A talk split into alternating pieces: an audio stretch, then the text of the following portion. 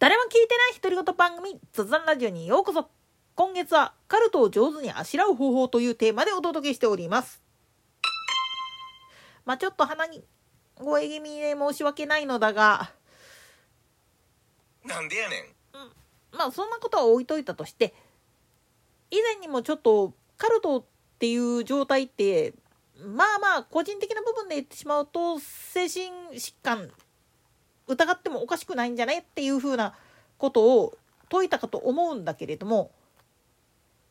これが国単位地域単位とかってなってくるとちょっと話別になっちゃうんですよ。外部の人間からするとすっごく異常なように見えるんだけれどもそれがその人たちらが住んでいる地域の風土歴史そういったものを踏まえた上でもっぺん見直した時に実は自分たちの方がおかしいっていう可能性ってすごくあるわけなんです。それぞれが構える正義っていうのは一見するとまあ反対側に見えるから敵のように見えるし悪だっていうふうに切り捨てようとするんだけれども実は見方をちょっと変えることによってそうじゃないんだよ。この地域ではこうするしかなかったんだよ。これをどういうふうに改善するわけ？そしてそれに対する対価を自分たちはちゃんと払えるわけっていうふうに問いただしていった時に大概の人はそこで立ち止まれるんです。だけどまあ行き過ぎたフェミニストやら環境団体やらっていう風な方向に行っちゃってる人たちっていうのはそんなお構いなしなんですよ。なんでやねんなぜなら先鋭化することによって誰かの迷惑をかけたあるいは誰かを不幸にさせているとかそういう認識ないんです。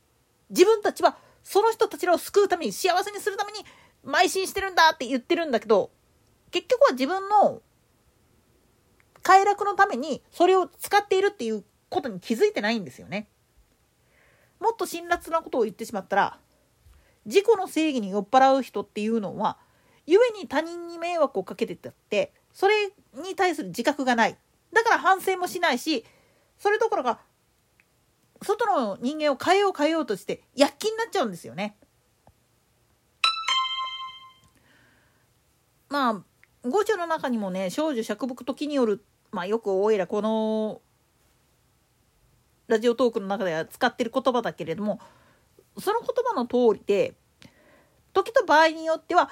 殴り合い空みたいな状態になることもあってしかるべきっていう部分もあるっちゃあるんですよね。なんでやねん。まあ、それは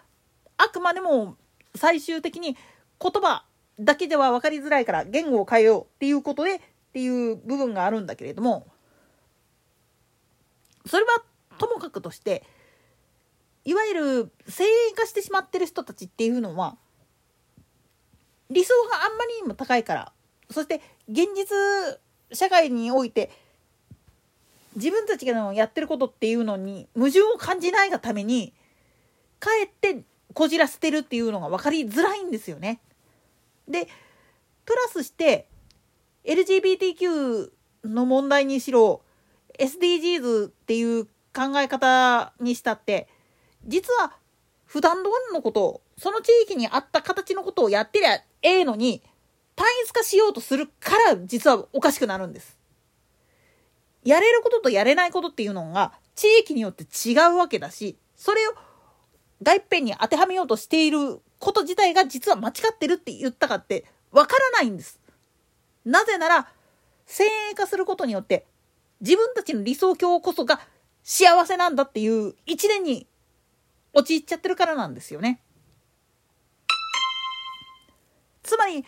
カルトに走っている人たちっていうのを、おいらが精神疾患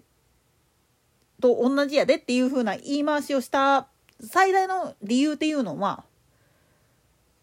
ちょっと見方を変えることであるいはそれぞれにいろいろな考え方があるのを全て包み込んであげることが本筋であってたとえそれが自分から見たらすごく下劣やしもっと言ったらまあむちゃくちゃ人権侵害してるような行為かもしんないけれども当の受け手側の方はどうやっていう話になってくるんです。それがなかったら困る人たちっていうのもいるし、それをやらないことには他のやつを救えないっていう自己犠牲が必要な場面っていうのも絶対出てくるんですよ。ここを理解せずに女性の人権を守るために男はあっち行けみたいなこと言ってるやつはどっかのアニメでもあったな女は嫌いだ言って男ばっかりになったらいいないう感じでくっそいことをやってるやつっていうのが出てきたりするんだけれども基本的に言ってしまったら結局は引きこもりの連中と一緒なんですよね。なんでやねん自分の思い通りになるのはのはもう全部外のせいだから外が変わらないことには俺は動かないよっていう人とで自分が悪いからっていうことで引っ込んじゃってる人っていうのは意外と似てないようで似てる部分があるんですよ。だったらそいつらを外に出そうぜじゃないんですよ。内側に入ってみた時になんでこういうこいつらがそういう風になったかっていうのを知るっていうことすごく大事なんです。と同時にそれを否定している自分たちは何者やまず否定する前にそういうやつもいるよ。俺らは分かんないけれども分かんないからこそお互いを知り合うための情報ツールっていうのが必要じゃないっていうふうに問いかけることがすごく大事なんです。と同時に一緒にいることに対して度量を大きく持つっていうのはすごく大事なんです。プラスしてたとえそいつらがすごい悪どいことをやってたからといって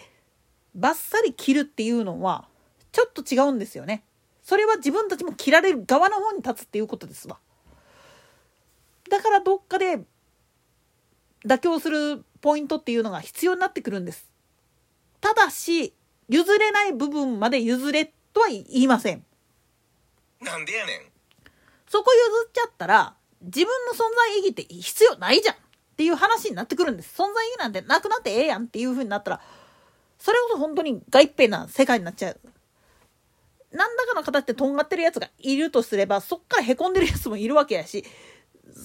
それをうまくバランスよく取ろうと思った時に